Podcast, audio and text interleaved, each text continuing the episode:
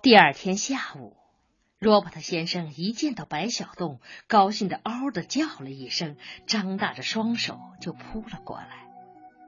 我听说了，我知道你出了车祸，我本来要去看你的。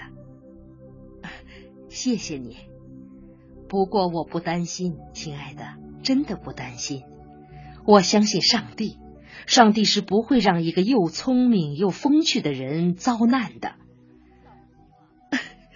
那我希望你就是上帝。攀谈了半个钟头，罗伯特先生建议白小洞和他一起进晚餐。白小洞本想推辞，但罗伯特先生说还有些事情要在餐桌上和他商量，于是白小洞答应了。只是进餐厅之前，他往家里打了个电话，电话是小云接的。白小东告诉他，晚饭他不回家吃了，再就是要晚一些回去。一边进餐，罗伯特先生告诉白小东，这次他来中国印象很深，他很喜欢中国。虽然中美两国政府现在关系并不怎么好，但他个人认为这只是暂时的。他想联络几家美国公司，在中国这个内陆省份投资。并力争为发展当地的文化事业出些力气。当然，他的几位同事都很赞同他的想法，但他们愿意资助的大都是古迹。我想让他们支持你。为了我的稿子，你们惊动了许多人，这说明你们很认真。我喜欢和认真的人打交道。我知道现在中国办刊物也是很困难的。白先生，你愿意接受我们的捐助吗？啊，当然。呃，具体怎么捐助呢？用美元吗？啊，这只是一种方式，但更好的方式是能为我们在美国商业或企业界建立起信誉，帮助他们登载广告，这样我们的刊物就可以向更大的目标发展。OK，罗伯特先生对白小洞的后一种意见赞不绝口。他的语言频率极快，以至于钱文新不喘气的翻也常常跟不及。谈完了正事，又谈中美两国民众文化习俗的不同，由这种不同牵扯出印度和埃及文化。罗伯特先生突然问：“你结婚了吗，白先生？”您认为呢？白小洞反问。我相信您结婚了，您这样的男子一定会有许多女人追求的。不过，我希望你没有结婚。为什么？这样我就可以把女儿嫁给您。知道我的女儿吗？她长得非常美。我有许多朋友都认为，只有詹妮弗·康纳里才配和他相比。哎，你知道我的女儿是谁吗？白小洞摇摇头。罗伯特突然转过身子，对着钱温馨：“那就是她。您公平的说，她是不是一位天使？”白小洞是从他的动作中猜出内容的。他完全没有想到会是这样。看看钱温馨，他满脸通红，显然也是措手不及。吃完晚餐，罗伯特又坚持要把白小洞介绍给他的同伴。直到八点一刻，白小洞才终于告辞。钱温馨要回旅行社宿舍去换洗衣服，于是和白小洞一起出门。啊。你的宿舍在哪儿？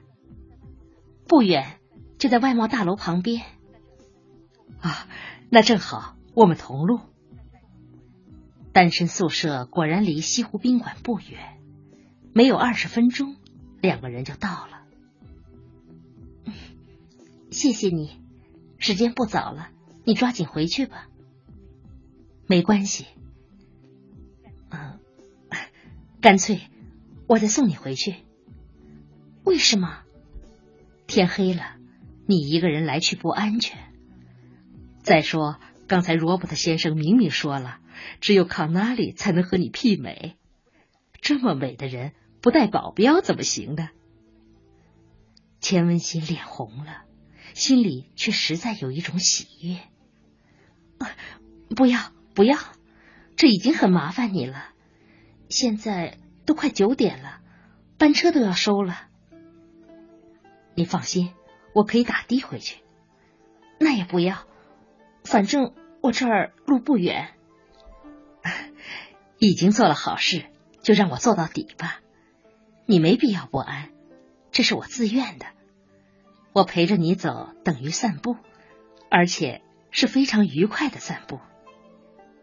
钱文新看看白小洞，那好吧。钱文新转身走进宿舍大门，匆匆上楼。不到五分钟，他就从大门口出来，肩上斜挎了一只不大的挎包。这么快？我怕你等急了。两个人又顺着原路往回走，街道比来时更幽静，偶尔碰见行人，也都是成双成对的。路两边全是槐树，还没到槐花绽放的季节，但那新蕾的芬芳已经隐约可嗅。一棵槐树下有什么东西在蠕动，走近了才发现是一对恋人正搂抱着接吻。钱文新慌忙跳开目光。白小东问：“你昨天是几点钟知道我去医院的？”这重要吗？对我来说重要。嗯，大概是下午四点吧。这么说，你一放下电话，马上就往医院赶？可不，我一听真是吓坏了，连忙去叫了一辆车。从出事以后，我是头一回叫车。谢谢你，谢我。你这么关心我，让我惭愧。其实不对，应该是我感谢你。哦，那天撞车以后，你处处照顾我，你身上明明带着伤，却就是瞒着不说，还记得吧？那天在咖啡店里，你疼的叫了一声，昨天我才明白为什么。那是桌沿太锋利。不然不会那么疼的。前提毕竟是有伤吧。可你当时不仅不说，还坚持着送我，送了那么远。啊，那是应该的。可有些人就不会这么认为。他们顺着大路一直朝前走，走出几百米之后，便从一个不大的街心花园斜插进去。随后，傍着护城河走。钱文新突然想起，啊，那天你为什么不让我去交警队？说不清。想一想，好像那种地方不该你去。为什么？在我的印象中，那种地方和刑事犯、肇事犯都联系在一起，很肮脏。很丑恶，还有呢，而你很纯洁。钱文新不语，沉默了好大一会儿，终于望见了西湖宾馆的通明的灯火了。两个人停住脚，似乎该分手了，又似乎还应该说点什么。钱文新先开口。声音很轻，几点了？白小东看看手表，啊，快十点了。嗯，不早了。没有回答，只听见一阵风吹来，树叶刷刷乱响。一颗流星在天幕划过，拖着长长的尾巴。流星，白小东依然没有说话，若有所思的望着。你在想什么？白小东笑笑。两个人望着星空，望了好一会儿。钱文新咬了咬嘴唇，下了决心：“你该回去了。”啊，是该回去了。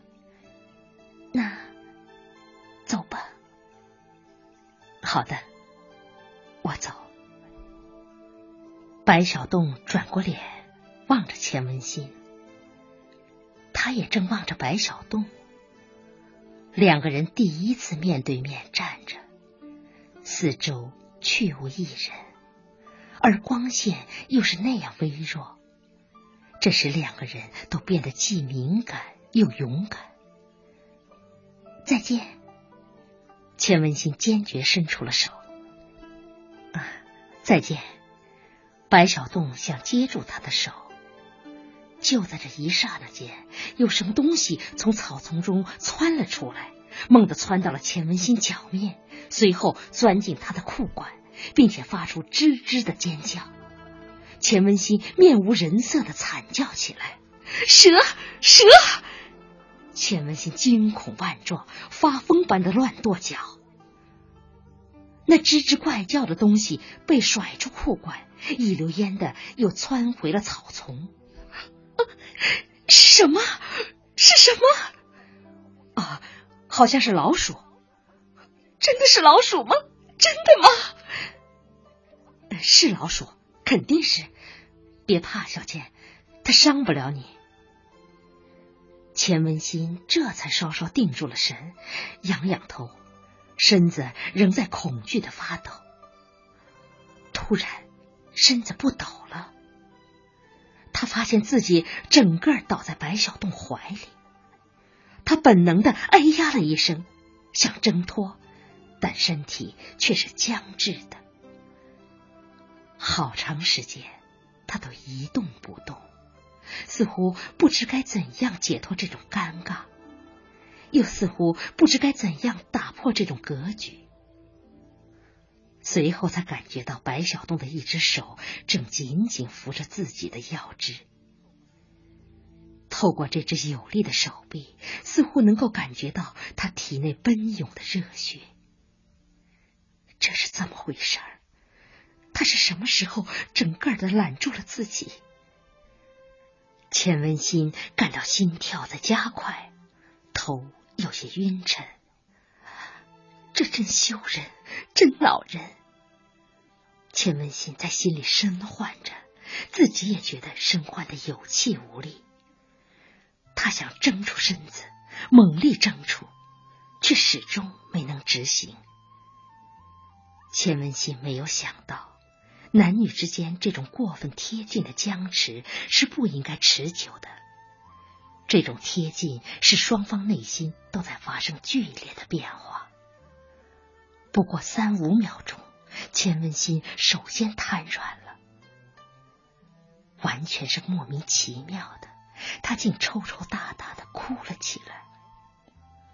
白小栋是过来人，明白这哭意味着什么，他一句话也不说，只是更加用力的紧揽着钱文新的腰肢。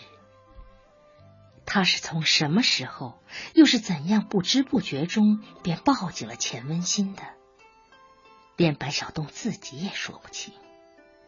但有一点可以肯定，他这样做很兴奋，很自觉。白小洞没容钱文新做出任何反应，他已经不容分说的扳过他的脸，动作很大的迎面抱紧了他。一旦越过某种界限，当事人双方都会突然感到这一切并没有什么了不起，一切不都是好好的吗？天没有塌，地没有陷，而现在已经和钱文新竭力推拒时大不一样了。异性情爱的导管一旦接通，就必然要一点一点燃起它自身的温度。使他那并不很坚强的理智完全服从于一种本能的冲动。现在笼罩住他们的是火山一样的激情，两个人全激动的浑身颤抖，一摸脸颊都像炭一样烙人。现在他对白小洞所有的动作都不再厌恶，不再推拒，也不再吃惊。但他毕竟初尝禁果，心中有一种无法消退的、十分羞愧的感觉。因此，虽然在激动中，仍然有些忐忑不安的扬起脸问：“你会不会看不起我？看不起你？这是从哪儿说起？你一定会觉得我太放浪，太现代了。”你算什么现代？我这么下贱，竟然同意你这样。哎，别瞎说！你相信我吗？在这之前，我和任何一个男人都没有这样过。干嘛说这些？你相信不相信？相信？不，你不相信。我可以对天发誓，用不着，我真的相信。白小洞说着，重新揽住他的脸。最初的激动已经过去，钱文新的情绪平静多了。他现在依偎在白小洞怀里，前后不过半个小时，他已经习惯了依偎。现在，他们一起望着天空，天空中星星在闪烁，星星很调皮，像是在笑话他们。真羞人！白小洞没有说话，只轻轻的在他脸颊上吻了一下。我问你几个问题，行吗？问吧。嗯，第一次我到编辑部去找你，你有什么感觉？啊，你当时非常漂亮，漂亮极了。啊，不是问这个，我问你我当时的神态。啊，神态怎么了？我当时很平静，对不对？啊，对。嗯，第二回呢？在公园里也很平静。嗯，那天我没有打扮，穿了一件旧羊毛衫，对不对？嗯，对。那第三回呢？呃，第三回是在联欢会上，也很平静啊。对。可是再往后，我就不平静了。是吗？是的，尤其是出车祸以后，我很佩服你。为什么？怎么说呢？反正第二天我一上班就给你挂电话，挂了好多回，回回都没有人接。我是想知道你有没有受伤。除此而外，也多少想和你说几句话，表示感谢什么的。白小东看看他，当然，我只是朦朦胧胧的有这些情绪，我没有想的太深太细。要是我明明白白的把他想透了，我当时很可能就不挂电话了。白小东不明白。我不该和你接触太多，钱文新解释。哦，为什么？这很不好。你是有爱人的。白小洞不吭声了。这是一个敏感的话题。刚才他完全不能够控制自己，在那时候，他脑子里根本就没有闪过赵之雅的影子。而现在赵之雅的影子出现了，只是，只是和十年前相比，他的表情中不再有那种深深的迷人的东西。这是为什么呢？哎，你怎么不说话？我在听你说呢。可是最终，我我还是我说不太清楚。这一切都是出乎意外的，不过，不过这毕竟很轻佻，很不道德。钱文新说着，声音突然抖了一下。小钱，但是钱文新。阻拦了他，不，你别说，什么也别说，让我想一想，我会好好想想的。我很尊敬你，很感谢你，可我是把你当成我，我没有想这样，真的没有这样想过。钱文新急急忙忙，语无伦次，显然内心一片慌张。又突然止住，静静的怔了几分钟。不，不，我说不清，对不起。好了，亲爱的听众朋友，以上就是今天中华之声文化时空节目的全部内容。感谢各位的陪伴和收听。那明天同一时间要与各位再度相会，不见不散。只好抬起哀求的目光。你放了我，放了我。不，不行！啊，我会给你打电话的，一定给你打，一定。对，我发誓，一定。他更加用力的挣扎，并且终于挣脱开了，匆匆忙忙就走。他是那样羞愧不安，以至于连眼睛都不敢抬一下。